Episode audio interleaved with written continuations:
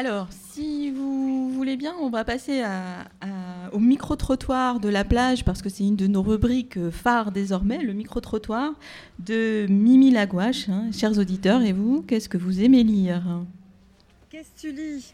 Le micro-trottoir de la plage de Mimi Lagouache. Bonjour monsieur, c'est pour Radio Bulot, la radio qui a le flot. Accepteriez-vous de me dire ce que vous lisez en ce moment? Ah, À part la manche libre, c'est tout ce que je lis moi. Ma, femme lit beaucoup, mais pas moi. Ah, nous allons maintenant se tourner vers la femme de monsieur. Donc madame, vous êtes ici venue à, à Pirou et vous avez sous le bras la manche libre, mais aussi des livres. Que lisez-vous, dites-moi?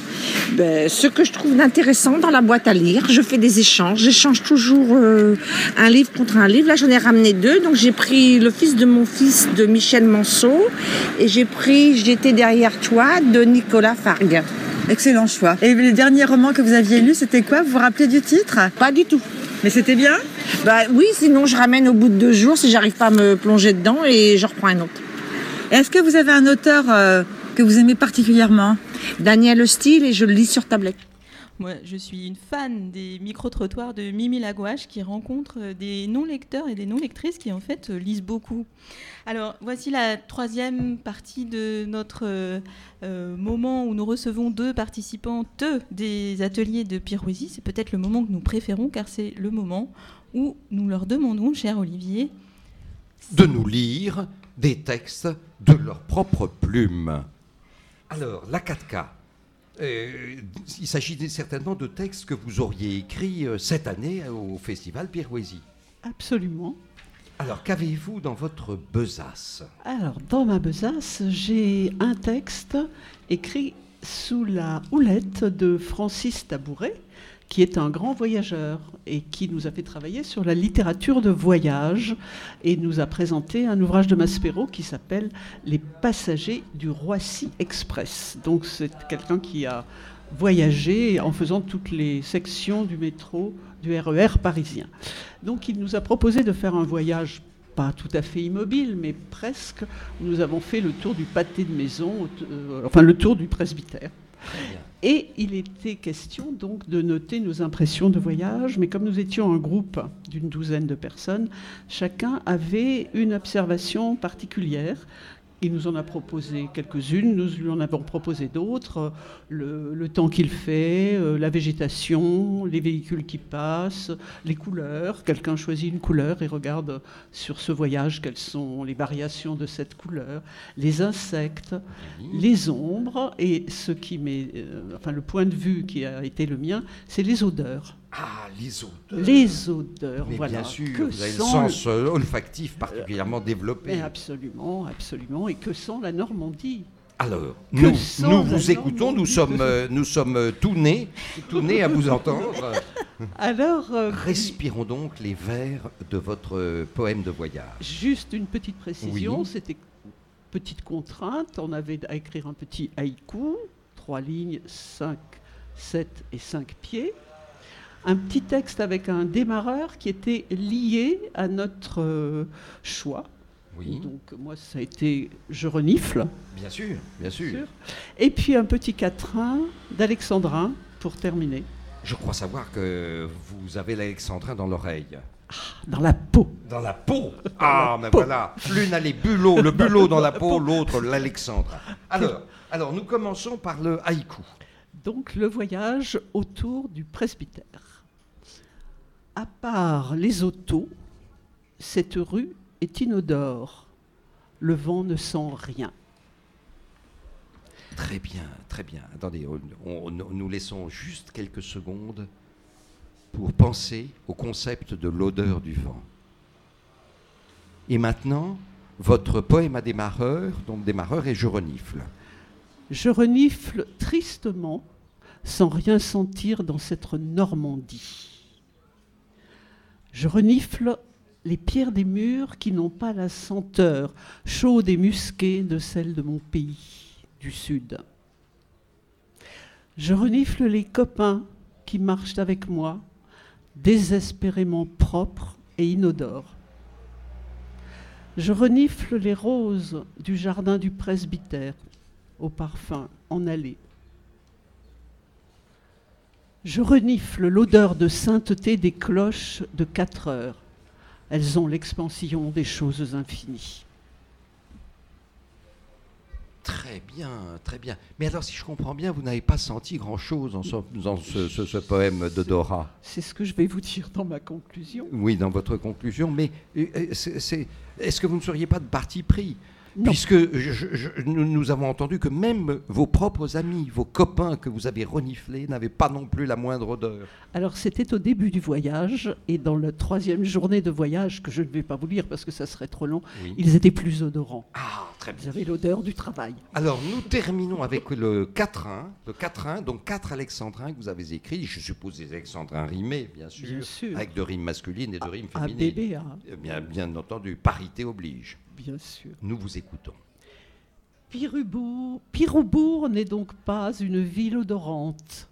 C'est au bord de la mer qu'on trouve les senteurs du varech, des embruns, de la mer et des fleurs. Ô bourg aseptisé, ô cité désolante. Ah, Je oui, c'est assez, je- orienté quand que même. je hein. ne vais pas me faire que des amis. Mais oui. je vous assure que ce Je jour-là, pense ça qu'il y a des gens qui vous auront dans le nez. Je Alors, nous nous tournons maintenant vers André. Andra. Andra, peut-être qu'on va comprendre pourquoi euh, votre accent est si, influen- tellement influencé Et- par les et. C'est une question, mais vraiment, vraiment fondamentale, hein, Olivier. Cette question de. C'est parce que c'est toute. euh, c'est ma folie personnelle qui m'a conduit à être fascinée par les chevrets. Ah, les chevrets Les chevrets, d'ailleurs, vous savez, là, vous me voyez, là, j'ai les sabots, j'ai la, j'ai les poils, tout ça. Bon, ils peuvent pas les voir là à l'antenne, mais euh, je vous assure que j'ai les poils, j'ai les. Mais et on- puis la je, je confirme, je confirme, je vois même vos sabots fendus. Voilà, c'est important, les, les sabots fendus. Alors, vous voyez à quel point la, la chose m'a m'a pénétré très, très, très, très, très profond. là, Je comprends bien, mais alors entrons dans le, le- le- le- comment dans, dans la, dans la chair, euh, dans la chair de la Et, et- et pouvez-vous nous, nous lire le texte fondateur peut-être? voulu- j'ai- J'ai voulu lire. euh, bon, c'est bien, moi, j'ai pas fait d'alexandrin, mais parce que euh, je, on pourrait dire, Jacques Jou, il m'énerve avec ses alexandrins. Et euh, en plus, euh, de toute façon, moi, j'en fous, mieux ça vaut. Non mais attendez, attendez, Ah bon, re- re- ressentons-nous sur la chevrée. La Que- Quelle était la contrainte? Voilà, la chevrée, la c'était les, les, le, le sang que pouvaient fournir les et le son. Les et et, la- voilà. C'était un texte, on vous demandait d'écrire un texte saturé en et, un et. ce qu'on appelle une assonance. Voilà. Voilà. le maximum de et dans un texte. Alors nous, nous, nous, nous sommes toutes oui. Et vous êtes toutes, oui, d'accord. Oui. Et alors voilà, j'ai voulu vous le dire, j'aimais tellement les chevrets que j'ai rêvé d'être euh, une chevrée, une chevrée qui fait B. Et, en fait, un jour, en rêvé, j'ai rêvé, et j'ai rêvé que j'étais, j'étais, j'étais une chevrée qui fait B. Et, alors, j'ai rêvé que j'ai rentré chez, chez le crémier, là, et il me regardait, un peu sidéré, un peu médusé, et il me, dit, il me disait, qu'est-ce que vous voulez gri- grignoter? Et je lui répondais, bé. Et il me regardait, il me disait, mais, mais, eh ben, j'ai répliqué, bé. Et il me disait, mais, mais, j'ai répliqué, bé. Et alors, et à ce moment, sur cette circonstance-là, les, l'évêché de l'évêché de le côté, il est, il est entré là, il nous voyait là tous les deux, les, les, les crémiers, les, qu'il était sidéré et moi qui faisais B. Et il a disait, il a disait, je vais vous exorciser tous les deux. Et alors il nous a exorcisés.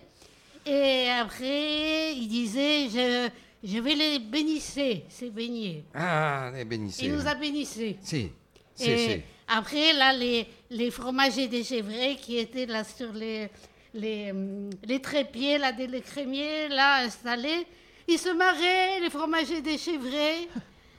Et, et après, j'ai, je crois que hum, je me suis réveillée. Ah André, André, nous sommes tous dans le studio hébété, hébété, hébété. Merci à vous, merci à vous André, André Lachevray, merci à vous la 4K, la spécialiste de l'alexandrin de Pirou, enfin la spécialiste à Pirou de l'alexandrin, voilà, car il n'y a pas, il me semble bien qu'il n'y ait pas particulièrement d'al- d'alexandrin pirouet, comme on pourrait dire l'alexandrin de Nevers.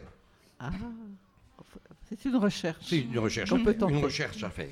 Alors à propos de recherche, c'est le moment de notre pause musicale et grâce à vous Olivier, je découvre encore un autre artiste, Steve Reich. L'extrait est très court mais bien sûr euh, on trouve chez les bons disquaires tout- toutes ses œuvres. Variation for Winds, Strings, Keyboards.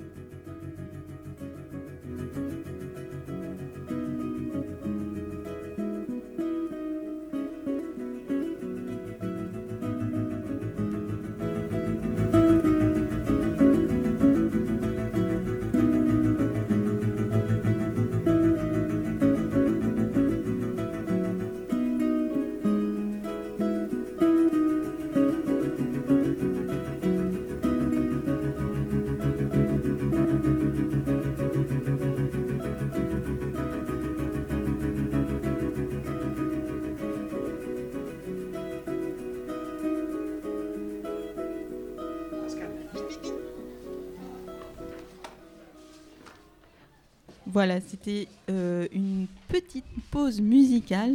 Et alors, cher Olivier, j'ai eu envie de vous faire un, un cadeau aujourd'hui. J'adore Euh, les cadeaux Delphine. Et déjà d'entendre Steve Reich, ce compositeur américain spécialiste de la musique euh, minimaliste, déjà cela me comble.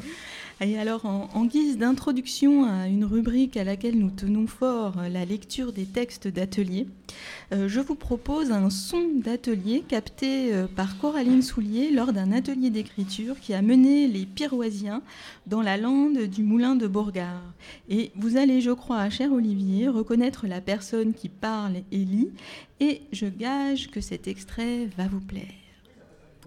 Je vais simplement vous lire un texte, un extrait du livre de Jean de Lavarande qui s'appelle Les châteaux de Normandie, écrit vers 1935.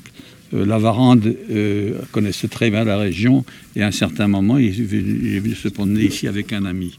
Alors je vais vous lire un texte qu'il a écrit à, ce, sujet. Mais de la lande, je ne veux évoquer vraiment que le parfum, l'immense parfum, le parfum fou, parfum d'une véhémence sans égale, et qui, si le, temps avait été beau et que les brises restassent à l'est, nous assaillait dans la nuit à Pirou.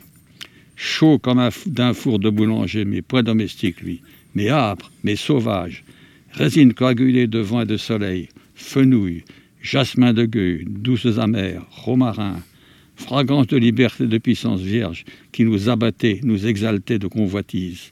Au matin, après le sommeil, nous le retrouvions sur nos vêtements, comme si nous eussions serré dans nos bras un être, une Esther macérée dans les baumes, farouche et suant, avec son débat, les essences de ses pores gorgés. Nous étions tristes. C'est- du tonnerre. Et Donc c'est Lamarande qui a écrit ça. Donc c'est, il a écrit ce livre vers euh, 1935. Ça veut dire qu'il avait 18 ans à l'époque. Et ça contient le poème d'un mot de François Le Lyonnais. Oui. Ah oui Fenouil. C'est tout. Vous connaissiez ce texte-là, évidemment. Ah non, c'est parce que j'ai entendu fenouil et que je suis très Ah oui, oui. sensible à ce mot. Peut-être un- encore un dernier mot, peut-être à propos de la langue, Bon, c'est que on avait- c'est, c'est hanté. Ah. Elle est hantée. Il y a plein de, Ah. de, de- de- moulins, des, des goublins. Il y a plein de goublins. Et on a peur. Formidable, formidable. Je vous remercie, chère Delphine, pour ce nouveau cadeau. J'ai reconnu Georges, Georges Rapilly, euh, de sa belle voix et qui nous parle en plus à la fois de fenouil et de hanté. Je comprends Coraline euh, qui a dit que euh, cela évoquait pour elle le poème réduit à un seul mot de François Lolianet, le poème que je pourrais citer par cœur, Fenouil.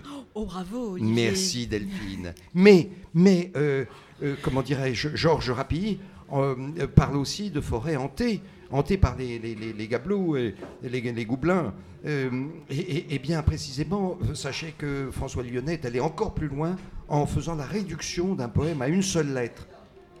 Et ce poème, je peux encore le réciter par cœur. Le voici. T. Bravo. Et c'est un poème hanté. Voyez, c'est un poème hanté comme la forêt, comme la forêt du même nom. Voilà. Merci à vous, merci à, merci à vous, Delphine, de m'avoir fait ce nouveau cadeau. Bon, voilà pourquoi on adore Pirouésie et voilà pourquoi euh, les festivaliers reviennent d'année en année malgré le temps, malgré l'absence d'odeur. Mais heureusement, l'humain, le, collectif, le lien est là et on est là pour savourer les mots que vous avez bien voulu nous, proposer aujourd'hui. Alors, nous accueillons aujourd'hui trois, trois personnes. Euh, tout d'abord, Vincent qui euh, va nous lire un des textes qu'il a écrit en atelier, peut-être d'une phrase, situer le contexte et ensuite le lire Eh bien, sur le modèle de Henri Michaud, qui, dans un poème Intervention, introduit subrepticement un chameau à Honfleur. On nous a demandé d'imaginer l'introduction d'un élément insolite à Piroupon. Voilà. Alors nous vous écoutons, Vincent. Que, faudrait-il ajouter à Piroupon? Eh bien, une voyelle de plus à Piroupon pour y chanter sur le ponton, une voyelle de plus à Piroupon qui mettrait le point sur le pirou pointu, une voyelle de plus à Piroupon qui marcherait sur le Pérou ou sur le perron, une voyelle de plus à Piroupon pour y faire la pirouette, une voyelle de plus à Piroupon pourrait danser la nuit sur le ponton. Une voyelle de plus à Piroupon. Ah non Ah bon? Mais où ça? À Piroupon. Une voyelle de plus à Piroupon pour éviter le pire ou passer le pont. Merci, merci. merci. Alors, on va écouter une petite virgule musicale proposée par euh, Bénédicte et Sophie qui ont improvisé quelque chose qui nous est offert à présent.